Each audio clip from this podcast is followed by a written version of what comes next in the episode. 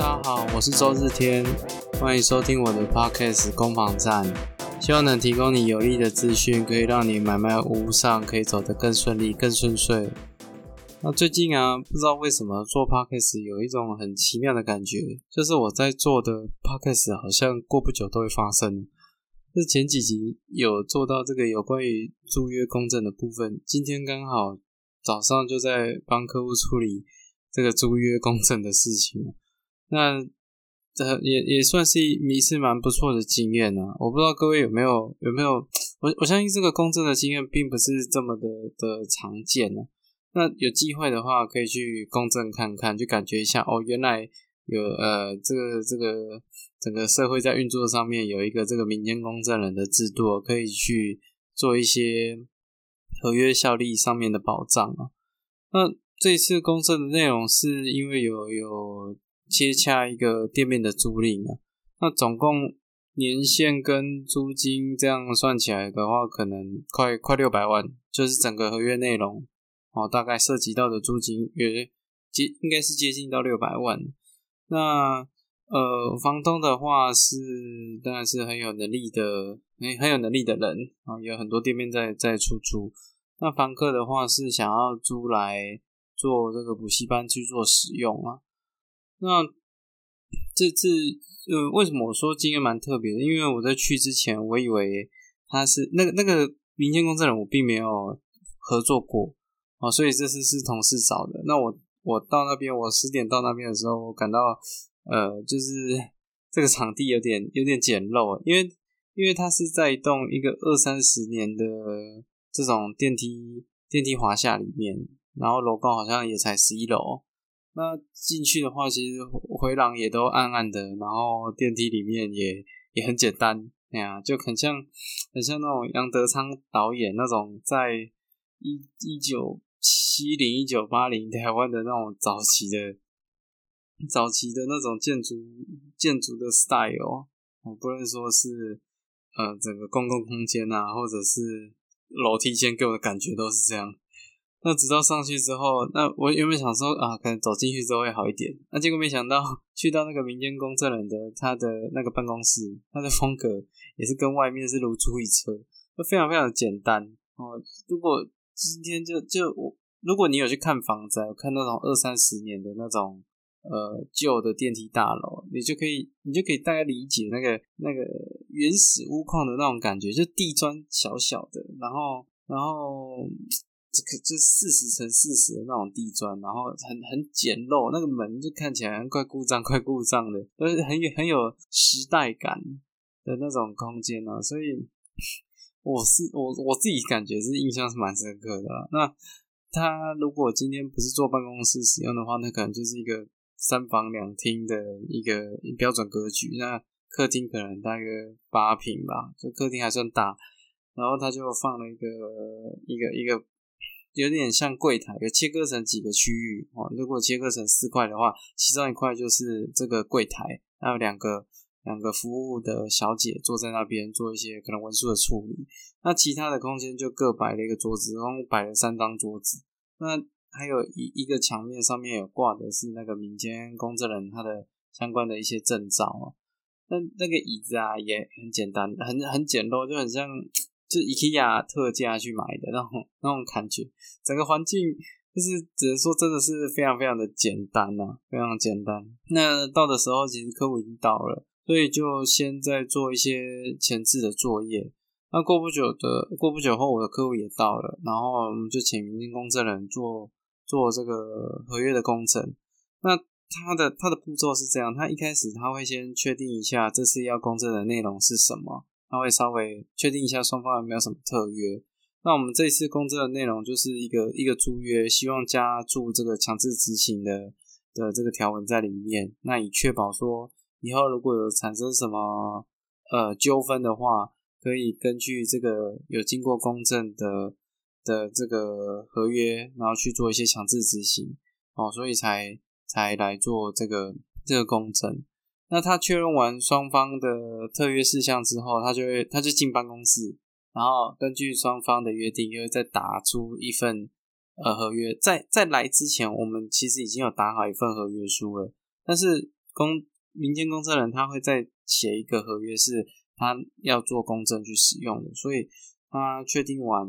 他他那个合约就是我们已经先写好的合约，他也是做参考，那他就呃确认完双方的意愿跟想法之后，他就再重新又去打一份新的，那那只是这个这个等待的时间其实有点长，有点长，大概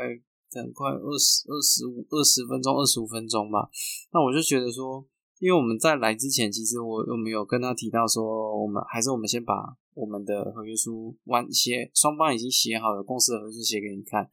那呃就传过去给你看。那他他也不接受，他就是他就在现场确认，我不知道这可能是他们程序上面的使然吧。那我们就在外面等啊等啊等啊等等了等了二十分钟，二十分钟之后他写完，然后拿出来再来跟双方去做这个合约内容的确认。那就有。那因为房东算是蛮也蛮有经验的啦，那房客的话是，呃，是当然要自己开业去做使用，所以有一些也有一些他开的他的行业别需要的一些，呃，希望房东可以配合的部分，也会要求写在合约书里面。那因为像这个房客他做装潢啊，或者是做立案啊，都会需要呃房东的身份证。那房东的话对这个这个也很有经验，所以。这就是房东很很小心啊，他在所有提提出来的这个身份文件上面都必他都要求说房客要写清楚要做什么用途。那我自己觉得这个其实是蛮好的，就是他因为有要申请一些像是装修啊或什么立案啊，都要用到房东的身的的身份证件，然后他就那个那个房东就要求说你要在身份证上写说。啊，仅供什么什么什么使用，对啊，那我我本身觉得这其实是蛮好的，蛮谨慎的，不然的话，其实会担心说别人拿着你的这个身份证去做一些奇奇怪怪的用途，而且也因为要要做一些一些盈利事业的登记吧，还是立案，我我不是很确定，他其实连全幢的银本也要房也要房东提供出来，所以其实拿到的文件是蛮完整的。啊，那那房，我觉得房东在做这些这个事情来讲，我觉得也很不错，就是严谨的去看待这个这些看起来微不足道的小事啊。像如果有去申请硬件证明的话，他其实也会讲到类似的事情。硬件证明啊，他会他你在申请的过程里面，他其实会讲到呃你要做什么用途。那如果你没有特别讲，他如果你是想要什么都用得到的话，你就可以写说不限定用途。可是，如果你不限定用途的话，你也会担心人家拿你的这个硬件证明会不会去做一些其他的事情？因为硬件证明的效力其实是蛮强的，那可以涉及到不动产的抵押设定啊、涂销啊，还有抵押权内容变更哦等等的，还有还有一些还有一些蛮特别的，像是船舶登记、船舶担保交易哦，或者是这个。这个自然人申请动产担保交易设定登记，还有还有像是保管箱承租人死亡，继承人申请继承，这些都会涉及到硬件证明。所以如果你你申请硬件证明上面没有写说你要做什么用途的话，其实呃别人拿去做什么什么样的使用你会不知道。所以房东这一块我觉得是蛮可圈可点的，非常不错，给房东好棒棒。对啊，那我们在外面等等啊等啊等啊等等了二十五分钟之后，终于民那个民间公证人把他他写好的，那修改呃，应该说他制作的合约书拿出来，再给双方过目。然后如果确定双方没有问题之后，就会做这个这个合约的签署。那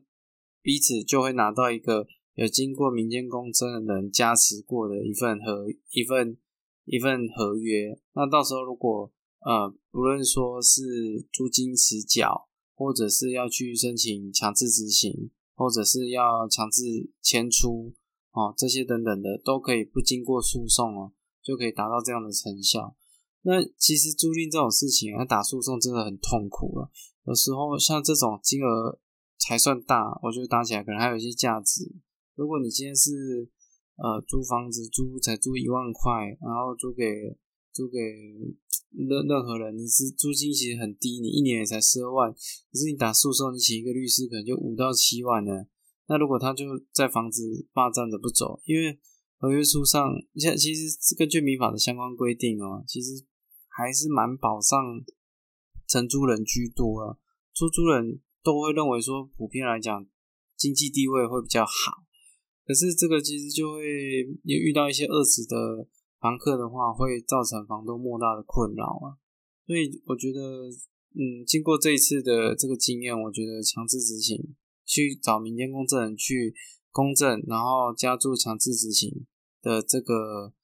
条文在上面的话，我觉得是很有很很帮助很大，因为打一次诉讼一年一年半跑不掉啊。我之前遇过一个很辛苦的房东，他就是把房子租给日租套房了。那日日租套房的公司，他他日租套房的公司跟他跟房东月租，但是他是日租套房，他又在日租，所以其实他。就是当二房东，然后赚的很爽。可是当房东想把这个房子收回来的时候，呃，因为后来因为种种关系，包括像最近的这种新冠肺炎的这些问题啊，所以导致说这些啊，针对做国外客户的日租套房公司，他们其实营运状况也很不理想。然后他们就迟缴租金。可是这个这个很可怕哦，这个二房东很可怕，这日租套房公司专业的。他他只缴租金，那就故意给你都不缴。然后当房东在催缴说：“哎，你你再这样下去，我就要把房子收回来哦，因为你长时间不缴租金了。”那个那个好像都是四个月、六个月起跳的。啊，只是只要房东一催哦，就是有寄存证信函过去，或者是有发一个比较正式的文过去，这个自住套房公司就会马上汇钱。那他在他其实他在做什么盘算？他就是要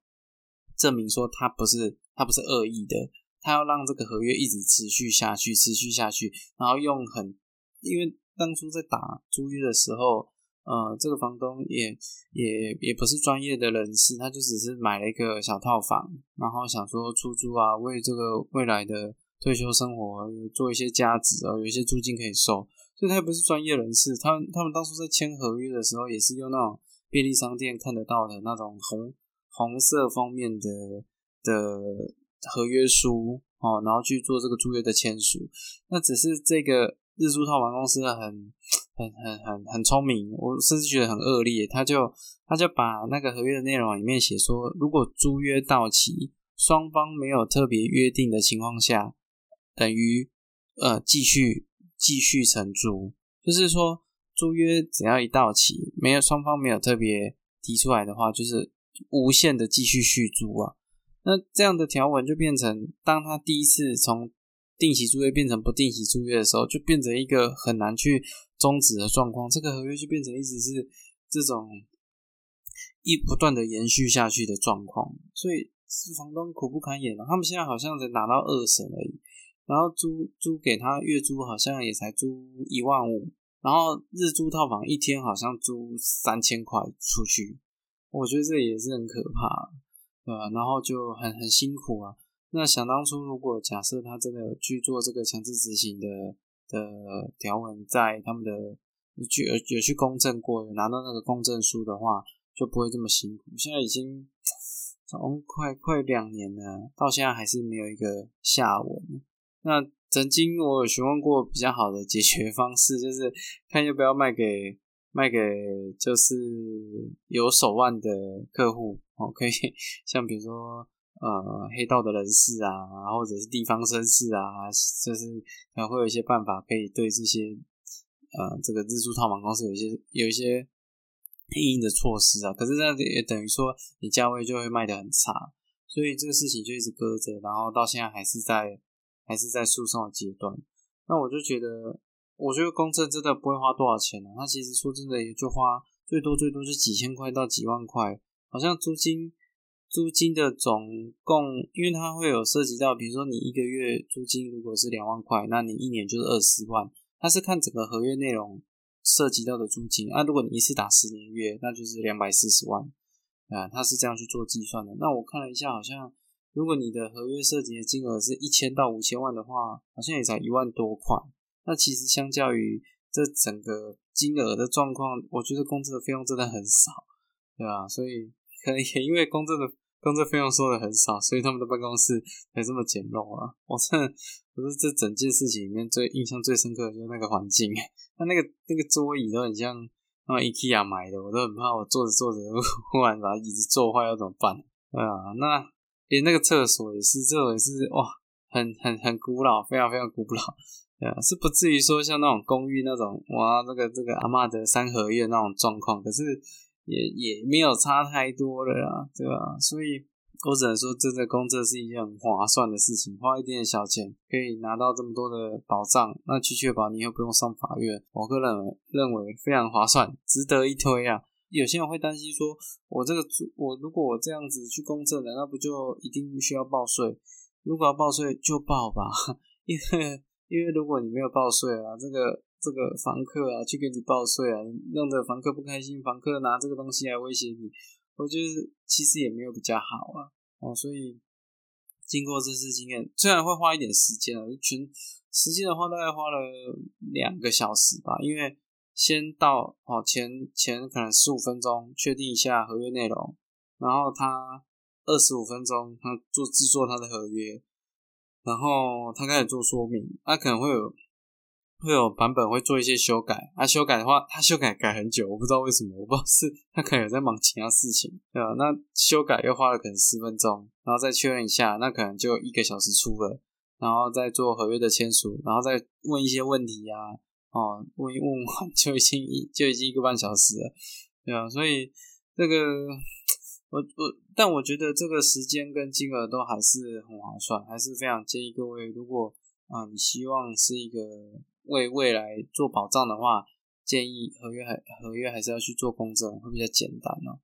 那除此之外，其实呃，因为我上一集有做到，就是如何让房仲爱上你啊，喜欢上你的秘密。那有有听到的人，就是有跟我问说，那嗯，为什么要让房仲喜欢你呢？对啊，还要跟房仲不是帮我们服务的吗？那为什么还要呃去寻求房仲的喜欢？嗯，我我觉得应该是说，因为现在其实服务业非常非常发达，那我我都深信一个道理，就是既然是服务业，那他帮你，他可以他可以从他如果是一到十分，他可以选择帮你五分，帮你六分，帮你七分，那你都希望他帮你十分，那要什么样的条件他可以帮你十分？我觉得这个是，呃，我其实是我上次想要表达的点啊。那不然，不然我我换个角度讲，你弄得你弄得他不开心，你也没什么好处啊。比如说去餐厅吃饭，你把你把外场人员弄得很不开心啊，你对他百般很苛刻薄对待，那你就不知道送来的餐点会会有什么东西啊？对啊，那或者是说你去什么修机车啊，然后讲一些事情。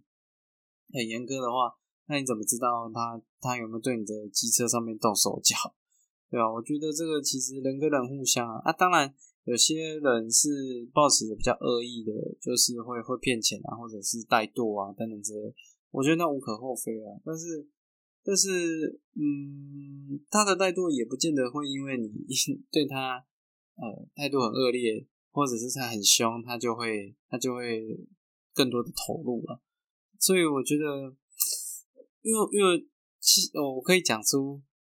就是房仲喜欢的客户，我也可以去表达房仲讨厌的客户。房仲最讨厌什么客户？浪费时间的客户，浪费时间的客户真的很令人很火。我前阵子就是有接洽到一个客户，是类似这种状况，他就他一直说要看哪一个房子，可是那个房子就是同同事就很难约。那后来他，我后来才发现说，他不是只跟我，那但我有用了很多的方法，想要去帮他看到这间房子。可是我后来才发现说，他并他是跟每一个人都这样讲。所以其实后来很多人都知道这个客户，我我并没有察觉到这么多，因为我想说就尽可能的去帮他，所以我都跟他讲我做了哪些努力。可是后来才发现，他其实跟所有的人哦都。他是一个没有，呃，用我们的术语叫一个是一个没有忠诚度的客户，那我就觉得其实蛮浪费时间的，因为为了帮他瞧那个事情，帮他瞧房子的看屋，嗯，前前后后也花了可能两两个小时吧，或想一些办法之类的。可是他后来他就跟别人看，然后也没跟你讲，然后看完之后就就就买了，然后也没跟你讲。对啊，就是就觉得，嗯，如果希望让房仲火气很大、很不爽的话，你就浪费他时间，你就浪费他很多时间，他就会，他就绝对就会非常不开心啊。那只是说你让房仲不开心，呃，那房仲会不会有什么方式会让你也不开心？老实说，其实也是有啊，也是有。像我之前，呃，有一个有一个 FB 还不错，它是一个社群，它是在讲一些房地产的知识的，然后就有人上面去泼一些疑难杂症。那其实我最常看到的就是，呃，如果一个房仲要去要去搞搞一个买方的话，要让他不好过的话。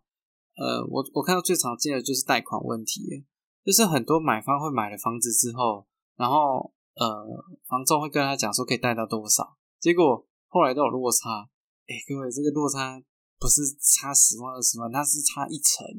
他可能跟你讲，哥哥可以贷八成，结果后来只能贷七成。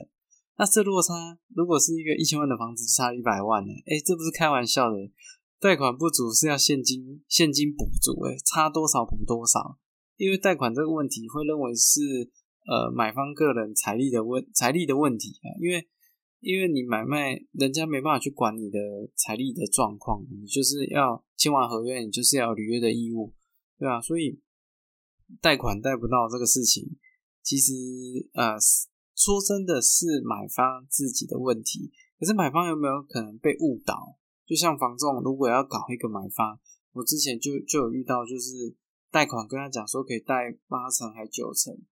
结果因为那个买方他是本身是从事那个工地的，他是工人啊，都是领现金，所以导然后他也没有把钱存进去的习惯，所以变成说到要贷款的时候，他条件非常差啊，非常差，根本就没有办法贷到相关的成数，后来好像只有贷六成多吧，那差很多，差如果差两成，差好差一五成，好了。差一五成的话，那时候是一个六百万的房子，就差了九十万。啊，他手上如果又没有积蓄的话，你要人在哪边把这个招招总啊呢？把这个九十万给给给借到，或者是生出来，所以那就很惨了。那个那个那个工人就因为买了这个房子，然后他要把房把旧的房子拿出来卖。然后旧的房子，那个房仲搞他也是在搞他第二次。那第他跟他讲说，那那个房子可以卖到多少钱？多少钱？多少钱？结果后来哈，过了半年过去，完全卖不到那个价位，然后导致他因为原本买一个六，他好像是买一个六百万的房子，然后要卖一个五百万的房子，可是他要卖的那个房子其实也只市值可能只有四百万，然后他就跟那个那个那个同业就跟他说啊，可以卖到这个价位。对啊，结果当然就很惨啊，房子也卖没卖掉，啊，房房子没卖掉，导致原本买的那个房子没办法去履约哦，所以就变成要去解约。那解约的话，就是针对里面的价金要要全部没收，所以他当初买买的房子花了六百万，当初好像就一直九十万下去吧，一百万下去，然后这边要被没收。然后他还去找议员去澄清啊，还怎么找里长啊去抢，抢到后来好像也还是赔了五十万还六十万。那我就觉得这个整个事情的源头就是这个房东根本就是在搞他。这个房东是，我如果他今天针对他的呃贷款状况哦有一些建议或有一些管控或有一些想法的话，那买方就不至于会做这个错误的决定。所以我觉得。今天，呃，啊，后来那个那个后后来他房子也没卖掉，因为估的价格也太高了，导致他他没办法，嗯，就是狠下心来用比较低低于市价去去售出来他买房子的这个这个坑啊。所以我觉得其实今天房仲要要去弄一个客户，也也是有他的方式，他他。这一块啊，然后像贷款这一块，或者是一些专业知识的啊，不用像重购退税的，哦，重购退税的问题，土地增值税的问题，哦，等等之类的，其实都可以就针对他的专业领域，他只要不说就好了，他不说就可以造成客户的困扰了。所以我觉得其实真的，呃，就是自己要做功课以外，也要去研究说有哪些面向可能会会会会出问题啊，不然房仲真的要要要处心积虑的去，我不敢说他是恶意的，但有时候他是无知，他做的功课不够多，他没有办法帮客户去去化解这些问题。我觉得这种的状况是比较多了哦，所以我觉得。不管是从一开始讲的这个这个民间工真人啊，或者是呃这个装潢师傅啊，上一期有讲到装潢师傅啊，或者是房仲，我觉得今天都希望对方可以帮你多一点，他帮你帮的越多，你事情就越顺利哦。那他我像我有遇过那种比较呃真的是以买买卖房地产为为工作的那种，就所谓的俗称的投资客。啊，那也有遇过这样的客户，可是真正好的投资投资型的客户，他其实不会这么啰嗦，他不会这么无良，他不会买一个房子，然后弄得很状况很差，然后装完就骗别人。其实真正有 sense 的，不太会做这种事情，因为他也要做口碑啊。哦，他要做口碑，如果跟嗯，因为因为他跟这些呃房仲去配合啊，无非就希望好的好的案件能介绍给他，啊买下来。哦，整理完拿出去卖。那如果拿出去卖，问题一大堆，那房仲也会觉得哇，你这个你这个客人不老实啊，不 OK。那未来做生意哦，其实就会比较谨慎一点。所以我觉得，嗯，其实真的好好对待这些服务的人员，那可以从他们身上挖到越多的资资资讯啊，或者是知识啊，其实对于自己的一些事情的判断会更有帮助啊。啊，这大概是。